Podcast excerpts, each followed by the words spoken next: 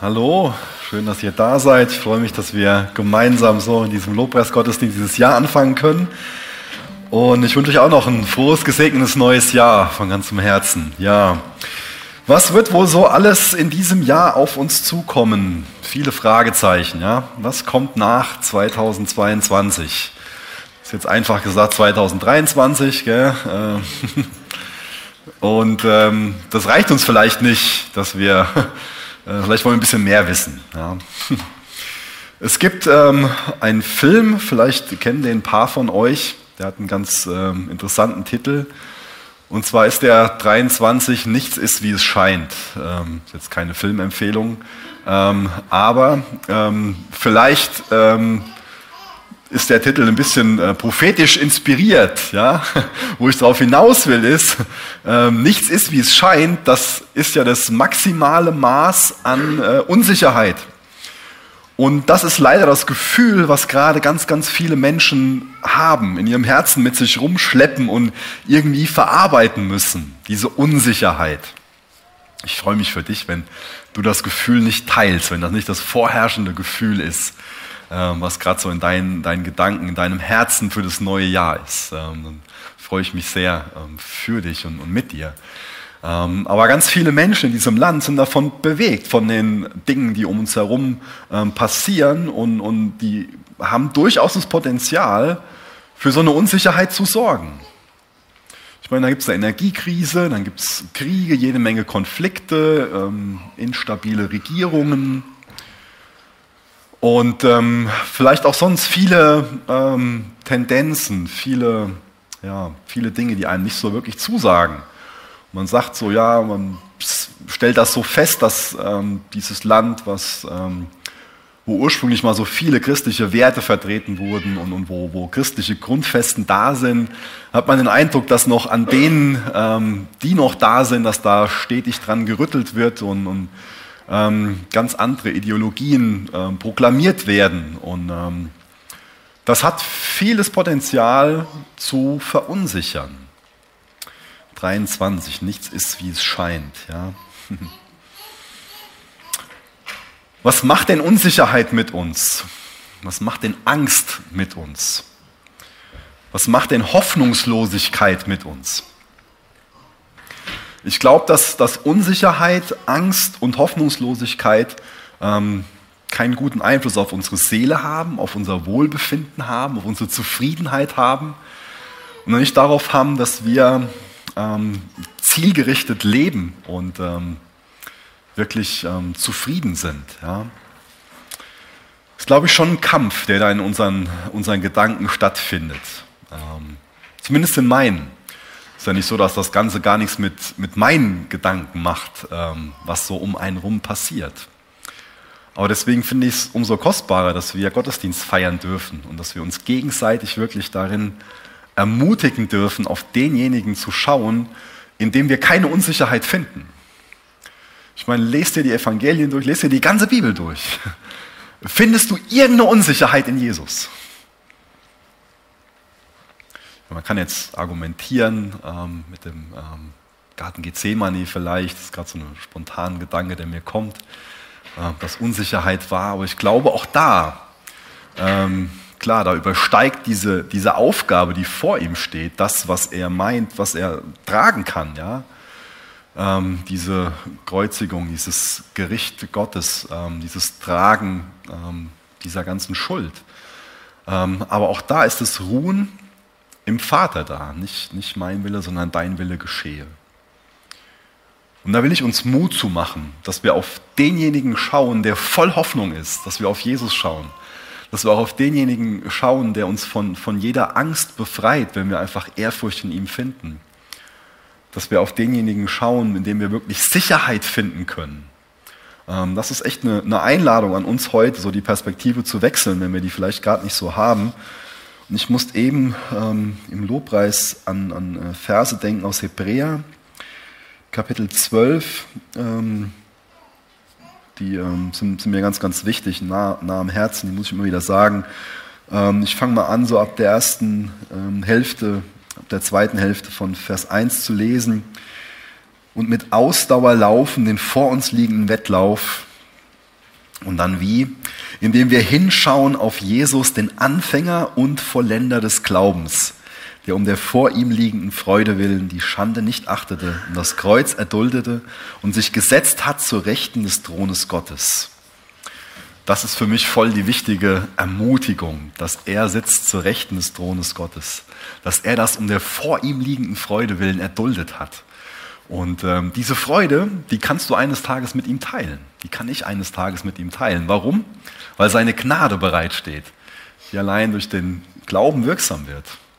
Ähm, wartet eine Ewigkeit in dieser, in dieser wunderbaren Gemeinschaft mit ihm, in einem Zustand, der, der unser Denken übersteigt. Ja ob wir denken in erster Linie daran, dann ist keine Krankheit mehr da und kein Problem und kein Stress und so, aber dieser Shalom, dieser Friede, der ist so umfassend, ähm, das ist, ähm, ist so, so wunderbar, dass wir das nicht erdenken können.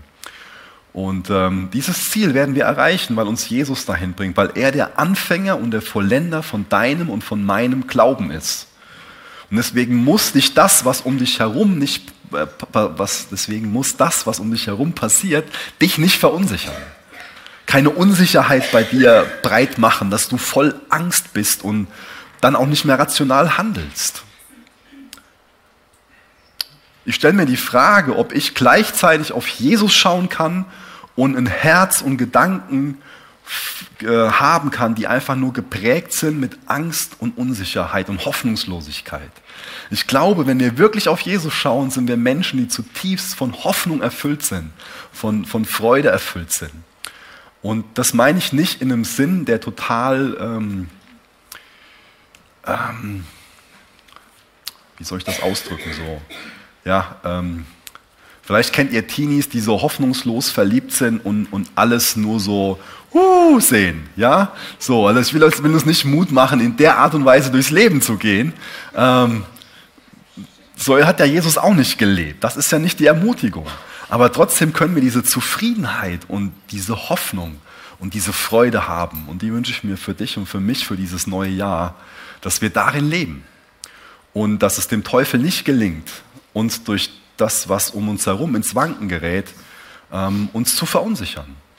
Ja, das sind vielleicht riesengroße Umbrüche. Wir leben vielleicht in, in einer Zeit, wo, wo sich wo sich stärker Dinge ändern als, als jemals zuvor. Das ist alles möglich. Es ist möglich, sich auf die Taktiken von dem Teufel zu konzentrieren und zu sehen, da ist er am Werk, da ist er am Werk und dort macht er das und dort will er das tun. Und ähm, ein Stück weit ist es gut, auch ähm, Taktiken vom Teufel zu, zu kennen und zu sehen und zu enttarnen. Aber die Frage ist schlussendlich, wo ist meine Hoffnung? Wo ist mein Vertrauen? Was ist meine Perspektive? Habe ich diesen Blick auf Jesus, dass ich mir nicht Angst machen lasse und dass ich sehe, wir haben das eben, eben gesungen, ähm, mit diesem, dass Gott nicht diesen Gegenüber hat. Das ist vielleicht oft so ein Bild in unseren Köpfen so. Und da können wir gerade so uns vom Teufel beeindrucken lassen, dass wir meinen, guck mal, schau dich um, der ist doch nur am Gewinnen. Guck mal, da kommt er durch und da kommt er durch und da kommt er zum Ziel. Aber das ist nicht die Wahrheit. Jesus hat die Sünde, den Teufel, den Tod überwunden. Er ist der Sieger. Und er ist Gott. Und der Teufel ist nur ein geschaffenes Wesen. Das müssten wir immer wieder in die richtige Proportion irgendwo ähm, erkennen. Ähm, den richtigen Blickwinkel darauf ähm, finden. Ja. Ähm, und ich glaube auch, dass ähm, Unsicherheit, Angst und Hoffnungslosigkeit das starke Potenzial dazu hat, dass wir uns dazu hinreißen lassen, wesentlich egoistischer zu leben. Also nur an, an, uns zu denken. Ja? Ich meine, ich bin verunsichert, ich habe Angst, ich bin hoffnungslos, dann muss ich mich erstmal um mich selbst kümmern und irgendwie gucken, wie ich klarkomme und irgendwie an alles klammern. Dann habe ich oft nicht mehr ein Herz, was selbstlos ist, was andere liebt, was sich von Jesus dazu gebrauchen lässt, um, um für andere ein Segen zu sein dann habe ich das nicht mehr brennend auf dem Herzen von dieser Hoffnung, von, von dem Heil in Jesus zu erzählen. Am Anfang ja diese Frage gestellt, was kommt in 2023 auf uns zu? Und ähm, mir ist es wichtig, ähm, so für mich selbst, aber auch für dich, dass wir lernen, ähm, wir haben vieles nicht in unserer Hand, anderes haben wir in der Hand. Und das ist immer gut zu wissen, was in unserer Verantwortung ist, auch ähm, was in unseren Möglichkeiten liegt und auch, wo ich keinen Einfluss drauf habe. Ähm, und oft ist es sehr beruhigend, einfach zu wissen, okay, Gott hat Einfluss darauf, aber ich kann da jetzt nichts machen und dann kann ich das so, so akzeptieren. Aber wo, wo wir einen großen Einfluss drauf haben und was in unserer Verantwortung liegt, ist, ähm, so diesen Kampf zu führen, äh, wo ich euch so ein bisschen mit, mit reingenommen habe, so in Bezug auf unsere Gedanken, unser Herz, Hoffnungslosigkeit, Hoffnung, Angst, vor Dingen oder dass ich wirklich Vertrauen und Frieden und Ruhe in Christus habe. So. Das ist ja so ein, ein, innerer Kampf. Und da ist wichtig, durch die Perspektive auf Jesus, ähm, dass wir lernen, auch das Richtige ähm, zu, zu fühlen, uns von dem Richtigen füllen zu lassen, die richtige Perspektive zu bekommen. Und ähm, wie gesagt, über vieles haben wir keinen Einfluss, aber es gibt andere Dinge, wo wir Einfluss drauf haben. Und ich will nochmal durch zwei Stellen im zweiten Timotheusbrief springen, ähm, die uns vielleicht das Potenzial haben, uns so, ein bisschen so zu, oh, das kommt auf uns zu. Aber ich lese es mal, lese es mal vor und wünsche mir auch, dass wir da die richtigen Schwerpunkte ähm, setzen. Genau, 2 Timotheus 3, Vers 1 bis Vers 5. Da lesen wir, ähm, seid, ihr, seid ihr jedoch darüber im Klaren, dass die Zeit vor dem Ende eine schlimme Zeit sein wird ist realistisch. Die Menschen werden selbstsüchtig sein, geldgierig, großtuerisch und arrogant. Sie werden ihre Mitmenschen beleidigen, ihren Eltern nicht gehorchen, undankbar sein und weder Ehrfurcht noch Mitgefühl kennen. Sie werden jedem, sie werden unversöhnlich sein, verleumderisch, unbeherrscht, gewalttätig, voll Hass auf alles Gute und zu jedem Verrat bereit. Sie werden von nichts zurückschrecken, um ihre Ziele zu erreichen und werden von Hochmut verblendet sein. Ihr ganzes Interesse gilt dem Vergnügen, während Gott ihnen gleichgültig ist. Sie geben sich zwar einen frommen Anschein, aber von der Kraft Gottes, die sie so verändern könnte, dass sie wirklich ein frommes Leben führen würden, wollen sie nichts wissen. Von solchen Menschen halte dich fern. Das natürlich jetzt durch die Art und Weise, wie das geschrieben ist, einfach von den anderen zu denken, so, oh ja, das, das fühle ich, ähm, das, das kommt mir entgegen und wenn ich jetzt auf meine Arbeitskollegen gucke oder auf meine Familie, genauso ist das so. Ja. Aber ich glaube, genauso sollten wir es nicht verstehen, sondern wir sollten in unserem eigenen Herzen die Tendenz sehen, dass wir so werden. Ähm, vielleicht ist es genauso ein gutes Bild, das damit zu vergleichen. Ähm, ist bestimmt bei euch zu Hause genauso wie bei uns, wenn man keine Ordnung ähm, herstellt. Ähm, also Chaos stellt sich automatisch her und die Ordnung muss man irgendwie aufrechterhalten, so, oder? Also und genauso ist es mit, mit unserem Herz, mit unserem Denken. Ähm, dieses Chaos, was da gerade beschrieben wurde, das, das entsteht für dich und mich ganz automatisch. Ähm, das wird sich ganz, ganz automatisch, werden wir uns so entwickeln, wie wir gerade ähm, gelesen haben, die, diese Lieblosigkeit und diese Gottlosigkeit. Das ist in deinem Herzen genauso, wie es in meinem Herzen ist. Und dieses Chaos wird ganz automatisch entstehen, wenn wir nicht da was entgegensetzen und Jesus was machen lassen in unserem Herzen? Ist das der Zustand, in dem wir uns vielleicht schneller befinden werden, als wir ähm, wollen, als uns lieb ist? Und ich glaube, was in 2023 auf uns zukommt, ist, dass es zum einen Menschen geben wird, die ähm, lau werden, Christen geben wird, die, die lau werden, die gottloser leben, die ähm, egoistischer leben, die selbstsüchtiger leben, ähm, die sich verunsichern lassen, und hoffnungslos werden. Und auf der anderen Seite wird es Menschen geben, die im Glauben wachsen, die Jesus ähnlicher werden, die brennender werden für Jesus. Und die Frage ist, zu welcher Gruppe du gehören wirst, zu welcher Gruppe du gehören willst. Ich lese noch mal, ich bin noch mal ein Kapitel weiter, 2. Timotheus 4, Vers 3. Da lesen wir, es kommt eine Zeit, da werden die Menschen der gesunden Lehre des Evangeliums kein Gehör mehr schenken Stattdessen werden sie sich Lehrer aussuchen, die ihren eigenen Vorstellungen entsprechen und die ihnen das sagen, was sie hören möchten.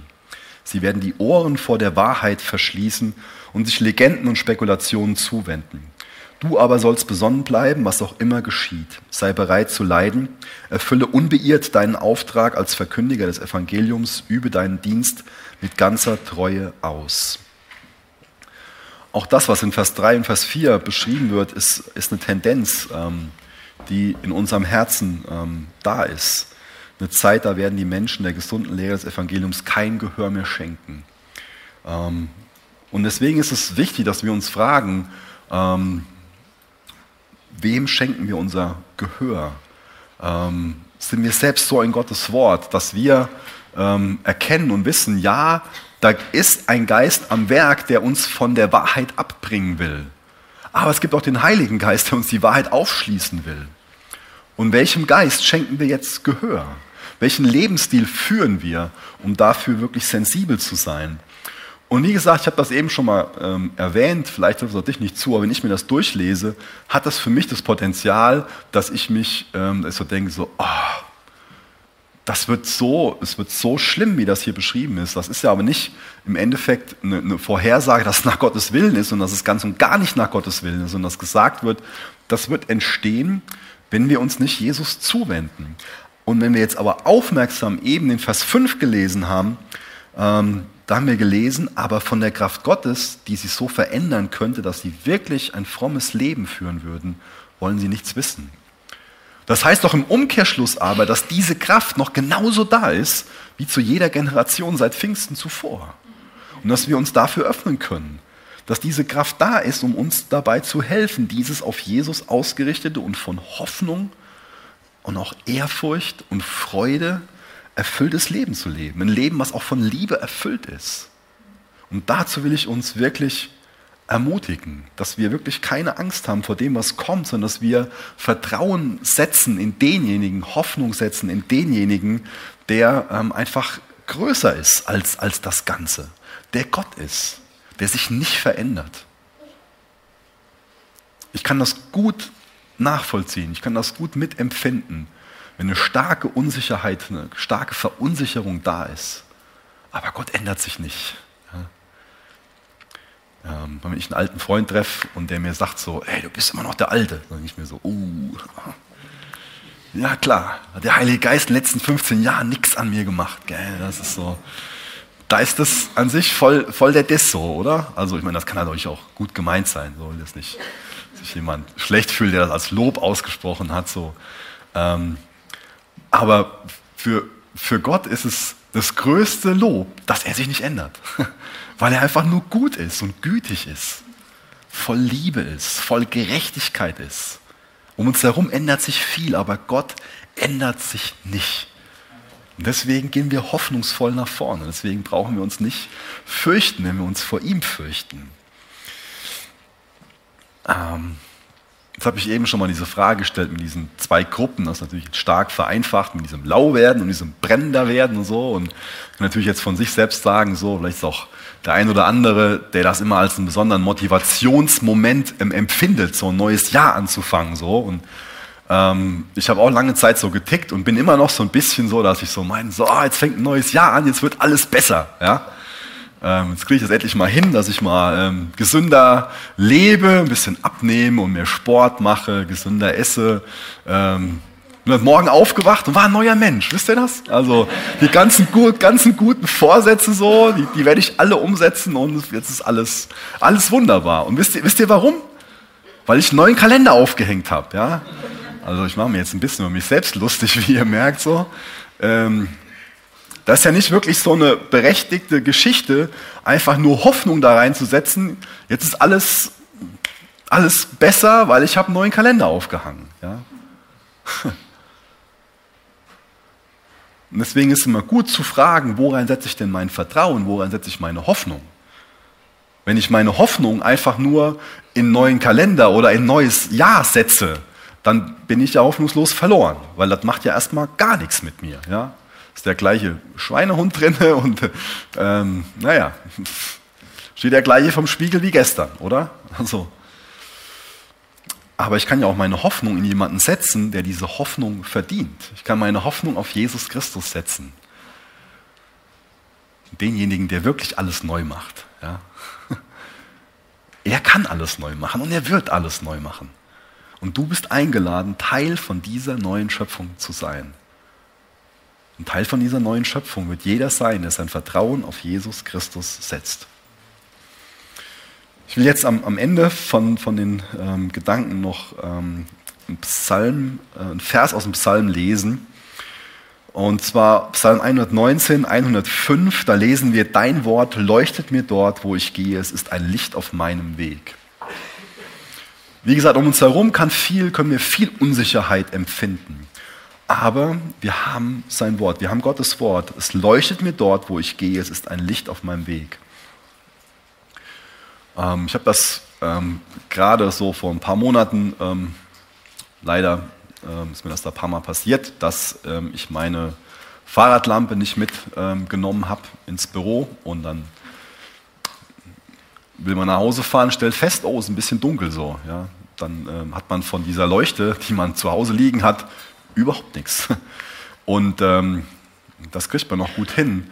Aber ich glaube, der viel tragischere Fehler ist, dass wir so oft in unserem Leben die Leuchte für unseren Fuß einfach irgendwo zu Hause verstauben lassen und einfach nicht persönlich in Gottes Wort sind ähm, und uns davon leuchten lassen.